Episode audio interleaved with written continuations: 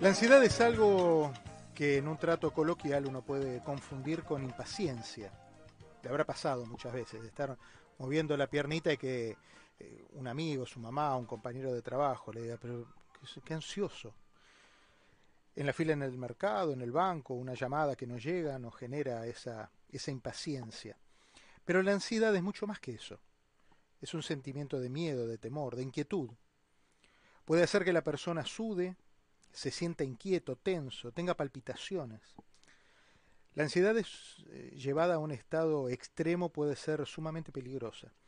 Hace un tiempo que vengo siguiendo en las redes sociales a un muchacho español, es eh, vastamente conocido en TikTok como Niñato. No llega a los 30 años y desde hace mucho tiempo ha conectado con más de un millón y medio de personas que lo siguen alrededor del mundo. Y en ese video lo vi hablando de este tema precisamente y me llamó la atención, porque en algún, de alguna manera él se definió como un sobreviviente de la ansiedad. Y, acompaña de alguna manera también a miles de personas a recorrer por este oscuro túnel de la ansiedad eh, de una manera muy contenedora a, a sus seguidores. Él pasó por esto y él está pasando por este proceso. ¿Cómo estás, Niñato? Bienvenido a Caracol. Eh, bueno, eh, antes que nada, eh, bueno, muchas gracias por contar conmigo para esto. Un saludo a todos y a todas, un saludo para ti, Diego. y nada, te comento un poquito mi, situación con el tema de la ansiedad. Fue de repente, un día, volviendo de lo que son el tema de estudiar, estaba lo que es cogiendo un tren y al pillar lo que es un tren para volver a mi casa, Ahí fue cuando conocí a mi nueva amiga que me iba a acompañar lo que es toda la vida, llamada ansiedad. De repente empecé a notar que algo en mi sistema nervioso fallaba. Era como que tenía unos mareos que no eran normales y mi cuerpo necesitaba demasiado líquido. Hablo de demasiado líquido.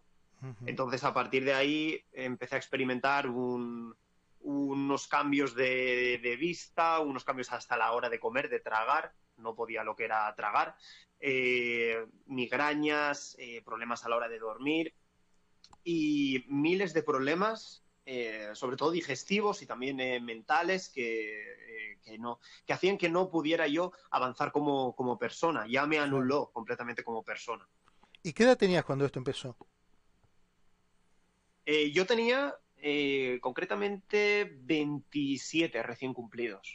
No hace tanto hace muy poquito, hace muy poquito. ¿Y, fuiste al médico y, te diagnosticó? ¿Cómo, cómo, cómo diagnostican ansiedad? Vale, pues eh, realmente en mi caso, eh, yo no sé cómo está el, tema de la seguridad social en otros países, pero en mi caso acudí al, médico de cabecera y cuando acudí al médico de cabecera, que es el doctor, eh, fue cuando directamente me dijo que, no me preocupase, que eso pues era algo, algo normal, que, bueno, pues eso es que igual eh, me encuentro un poquito mal, que, no estoy lo que es muy bien, que tome cuatro ibuprofenos, dos paracetamols y, ya está. Y la vida lo que sigue, ¿no? Y realmente no era así. Al final me tuvieron que hacer análisis de sangre, análisis, de orina, me hicieron todo tipo de, de pruebas hasta que se dieron cuenta que yo estaba bien. Claro y fue cuando me dijeron, pues igual es cuando tienes que empezar a hablar con, con, el psicólogo eh, o con directamente del psicólogo que te pase al, psiquiatra para que, para que te puedan lo que es, para que vean que te van a diagnosticar realmente, porque esto me dijo, esto yo no lo puedo hacer. Pero de, un viaje, de, un viaje entre al psiquiatra sin escala es muy violento también, me imagino para vos vivir todas esas situaciones desconocidas era una situación también complicada, ¿no? Sí, claro, porque tú imaginas que eres una persona deportista sana y que de la noche a la mañana te digan, eh, tú no estás bien, no estás bien y necesitas un psicólogo. en cuanto eh, directamente nos creemos que por el hecho de que nos digan que necesitamos un psicólogo ya creemos que estamos locos, hablando mal, hablando mal. verdad, y realmente, realmente no es así, no es así. Yo en mi caso, pues, eh, yo dije, vale, no me cierro ninguna puerta, no, yo soy una persona que, que, puede escuchar sin ningún tipo de problema y quería ver qué es lo que me sucedía a mí. Eh, aquí en España, eh, Diego, eh, y me vas a perdonar porque te escucho muy, muy bajito, no sé si me estás interrumpiendo a la no, No, te estoy escuchando atentamente, te estoy escuchando atentamente. Ah, vale, perdón, perdón, es que te escucho bajito, ¿eh? vale, pues te, como te comentaba, aquí en España, para, para, pedir lo que es una, un, para pedir eh, cita en el psicólogo de la seguridad social, te ponen 6, 7, 8 o un año en lista de espera. Wow. Entonces lo primero, lo primero que suelen hacer es eh, te tomas el típico ansiolítico o te tomas el diazepam eh, o el lorazepam, cualquier relajante muscular Y, y, ya está, pastillita para la mente tranquilita, ¿sabes? Así es como funciona aquí, a no ser que vayas de pago y te gastes tu dinero todas las semanas. Y cuando llegaste al momento de la terapia, de hablar con el psicólogo o eventualmente con el psiquiatra, ¿pasaste por eso? ¿Llegaste a esa instancia? Te, cuento lo que es mi caso, cómo fue. Pasé primero por, un psicólogo, sí. después pasé por, otro psicólogo distinto y al final fue cuando, cuando me dije a mí mismo que, yo respeto que todo el mundo pues pueda, necesite un, un psicólogo en este momento, pero yo, mm, yo sabía que mi problema era, era yo mismo, era yo mismo porque me exigía más de la cuenta para todo en la vida. Y al final fue cuando tomé la decisión de, de empezar a, gestionar mis emociones yo solo. En realidad también te digo una cosa, fue un error. Fue un error porque creo que todo el mundo que pueda permitirse tener un, un psicólogo y poder ir a un psicólogo tiene que cogerlo siempre. Una, que automedicarse yo no lo, no lo recomiendo a nadie. Claro, claro. Y, y dos, que, mm, que, hay personas que no tienen el mismo control. No tienen el mismo control. Entonces yo en mi caso pues, tengo esa, esa suerte, entre comillas, que no dependo de las pastillas. A día de hoy no tomo pastillas y a día de hoy entiendo que la ansiedad es una, una mala pareja de baile, para que tú me entiendas. Claro, claro. ¿Sabes? Cuando empezaste con todas estas, estas situaciones, vos ibas volcando tus experiencias en una suerte de diario, de diario personal que se terminó convirtiendo en un libro. Eh, y eso te puso en un lugar, por un lado, vulnerable, pero por el otro, en una situación de poder compartir y poder encontrar un punto de fuga en toda esa angustia que ibas teniendo. y cómo llegaste a esto que que hoy se llama Querida Ansiedad?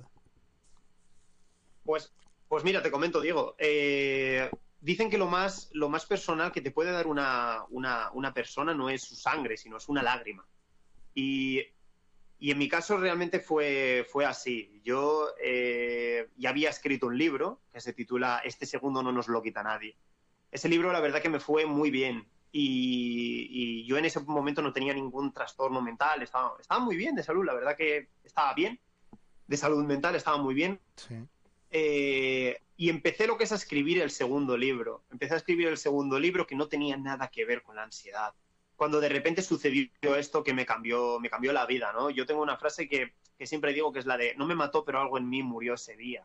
y, y realmente algo en mí murió, murió ese día, porque me aproveché de cada mala situación, mm, una crisis de ansiedad para que tú te hagas una idea, es como que cada persona lo vive de un modo, pero una crisis de ansiedad, un ataque de ansiedad, eh, para mí es como de repente tu sistema nervioso empieza a hacer cosas muy extrañas. Tu, cuerpo empieza, puede, un, ataque de ansiedad puede desde no ver bien, no tener una visión clara, empezar a ver cosas negras hasta que te agarre lo que es el cuello, que te falte la respiración, que te duela mucho la tripa, calambres musculares, mitocondrias, eh, sudoración. Entonces yo a partir de ahí aprovechaba, y esto puede sonar a muy masoca, cada ataque de ansiedad para escribir una página del libro. Y no, y, no escribía una página del libro a no ser que no tuviera un ataque de ansiedad. Porque entonces yo sabía demasiado claro que ese libro no estaría escrito de corazón. en un momento, a, lo largo de todo este proceso, llegaron también las redes sociales. Y mm, Niniato, le cuento a los oyentes, eh, tiene, como dijimos hace un rato, es un TikToker español, fue galardonado como uno de los mejores TikTokers españoles. Eh, lo siguen alrededor de un millón y medio, casi dos millones de, personas a lo largo de todo, el, de todo el mundo. Y es uno de los influencers con mayor proyección dentro de su, de su rubro. Con lo cual, eh, me imagino que ese, ese mensaje que vos ibas eh, estableciendo con, tus seguidores, también te iba dando una responsabilidad, pero una contención. Ibas, pregunto, encontrando en ellos también parte de, los elementos para poder ir saliendo de esa, de esa crisis de ansiedad. Eh, sí, a ver, eh, al final un, un gran poder conlleva una gran responsabilidad. Y aunque suene a mítica frase, eh, que sea un topicazo. Eh, a día de hoy tú, eh, todos nacemos con un móvil bajo del brazo y puedes grabar cualquier tipo de cosa. Yo en mi caso sí que es cierto que intento, no, me, no intento marcarme la de consejos te vendo, pero para mí no tengo. Y a mí, por ejemplo, no me, no me gusta decirle a mis seguidores, os tenéis que medicar. No me, no me gusta lo que decirlo para nada porque porque no, no, no lleva lo que es a ninguna parte tampoco. Claro. Decirle a la gente qué es lo que tiene que hacer, qué es lo que no tiene que hacer. Tú, yo en mi caso hago vídeos de, como bien sabes, digo, hago vídeos de también preguntas random, hablo eh, con la gente no Omegle, hago reflexiones, muchas veces leo páginas de, de, mi libro. Y al final tienes que saber que, que, cualquier cosa que digas en las redes sociales hay que cogerlo con pinzas. porque la gente al final lo puede usar un poquito en tu contra. Claro. Y a día de hoy es muy fácil malinterpretar las cosas.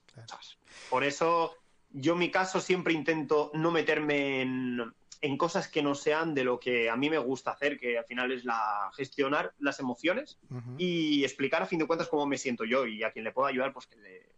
bienvenida sea esa ayuda. ¿La ansiedad es incurable, Niñato?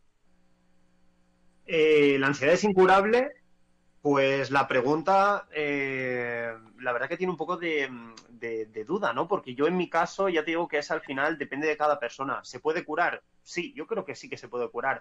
Lo que en mi caso yo no la he curado, la he, la he empezado a controlar. y, personalmente creo que es algo que a las personas que ya tenemos lo que es un trastorno de ansiedad, creo que nos va a acompañar toda la vida. Y de nosotros al final depende coger eso por el cuello para que no para que no pueda con nosotros porque es que es algo muy duro que al final no le deseamos a nadie claro claro eh, ¿Sentiste miedo? ¿Sentís miedo hoy día en algún momento, en algún pico, en algún brote? Eh, siéndote honesto, eh, menos que antes, pero sí, sí, la verdad que sí, porque, sabes, Diego, tienes la sensación en todo momento de que te vas a morir. Y duele decir esto, eh, porque la verdad que duele un montón. Después de tanto tiempo, llevo más de un año con, mucho más de un año con ansiedad. Eh, sí que es cierto que a día de hoy eh, tengo menos miedo, menos miedo porque ahora pienso, ya he pasado por algo que, me ha destruido mucho, no voy a dejar que me hundas más. Y ahí es cuando digo, va, niñato, tú puedes, levántate y, y vea por aquello que, que es simplemente eh, seguir con, tu vida. Porque, mira, aprovecho que, tengo lo que es una, frase en el libro, que es la de lo que a muchos no les cuesta ningún esfuerzo, a mí o a nosotros nos cuesta una vida, ¿sabes? Lo que a muchos ven a un simple gatito, nosotros lo vemos como un león, ¿sabes? Es, así, es así de simple. Para nosotros la, la, vida es eso ahora mismo. ¿Y qué te dispara un, un brote o un pico de ansiedad? Pues mira, como bien te he dicho antes, cada persona es, un mundo. Yo te puedo explicar qué es lo que siento yo. Yo eh, hace, para que, para serte completamente sincero, porque no, no, prefiero decirte la verdad, hace dos semanas eh, perdí lo que es durante media hora la visión de los dos ojos. ¿Sabes esa sensación de cuando te apretas con tus manos los ojos y sueltas las manos y ves puntitos negros? Pues eso es lo que sentía yo en ese momento. Y eso es, uno de los síntomas que yo sentí hace dos semanas. Pero ya te digo que los síntomas han ido, han ido rebajando, pero como que que eh, muchas veces es que te falta, en mi caso, te falta lo que es el aire, te falta, eh, no puedes comer, eh, ¿Pero te qué, tiemblan pero las qué te, manos. pero qué te dispara eso? ¿Lo atribuís ese momento que viviste hace dos semanas a un hecho puntual que te tocó transitar en el momento? ¿O, o de repente en la mitad de tu día aparece? De repente, digo, de repente tú puedes estar en una comida familiar y de repente tener que irte, abandonar a tu familia y tener que irte porque te ha dado un ataque de ansiedad.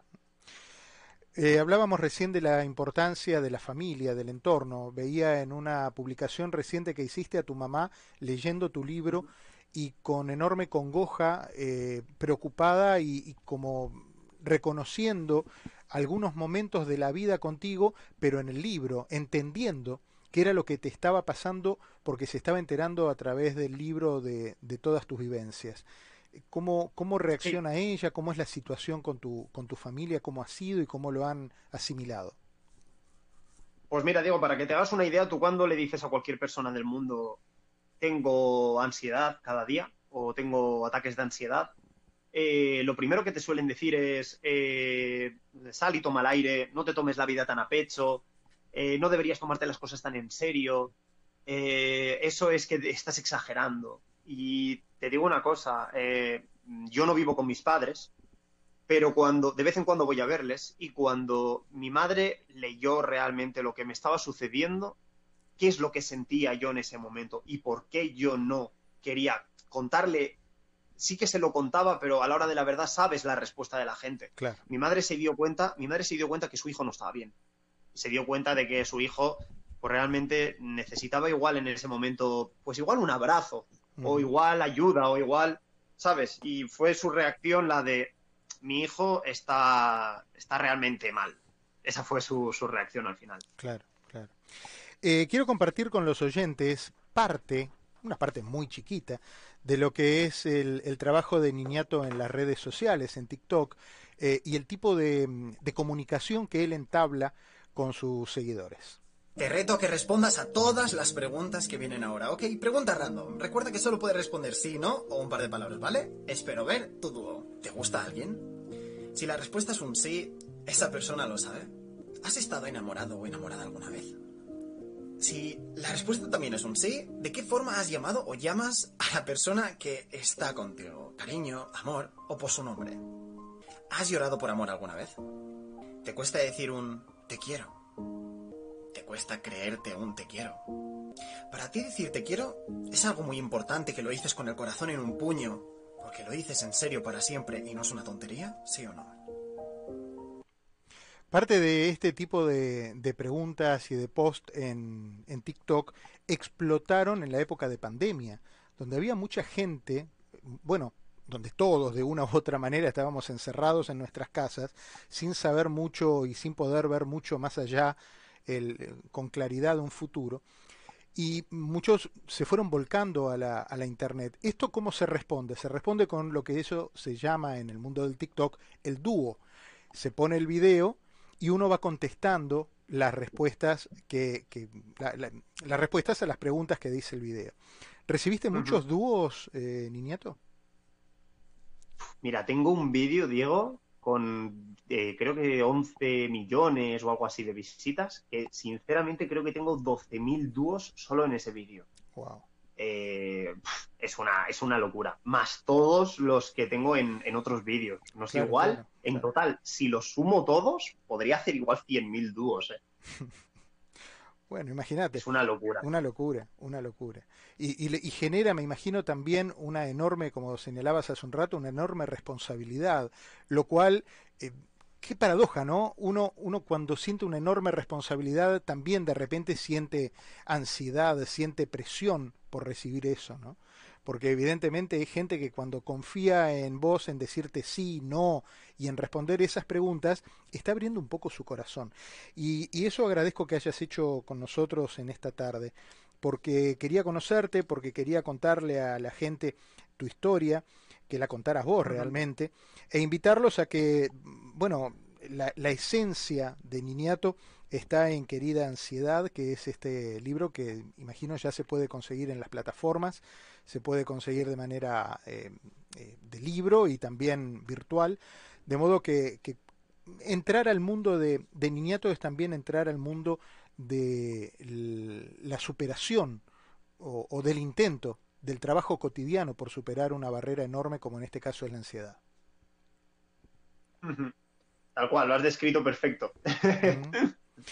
Te mando un abrazo enorme, te agradezco. ¿Y, cómo sigue tu, vida eh, profesional? Eh, vos eh, entiendo que también has incursionado en la música. bueno, ahora sos una suerte de motivador a los empujones, ¿no? Sí, a ver, yo mi, vida profesional, yo actualmente trabajo, yo me dedico a lo que es al turismo, yo trabajo. Ah, mira. siempre, siempre he trabajado, no, no lo voy a dejar lo de las redes sociales es un, es un plus en, en la vida y un plus eh, al final de mm, económico, un plus económico, pero más allá, más allá de lo que te pueda dar eh, todo esto de, del dinero y tal, eh, porque para eso ya está el trabajo. Cuando viene alguien a verte a tu firma de libros y te da un abrazo, eso vale todo el dinero del mundo. Claro, claro. Eso decía. Niñato, te agradezco la gentileza de haberme atendido, un gustazo conocerte y ya quedamos, quedamos conectados para, para lo que haga falta, para lo que creas que podamos estar eh, eh, a, tus órdenes, aquí vamos a estar. ¿eh? Un placer y muchas gracias. ¿eh? Un abrazo fuerte. Pasó Niñato, un español que nos contó su historia en la tarde de la 1260.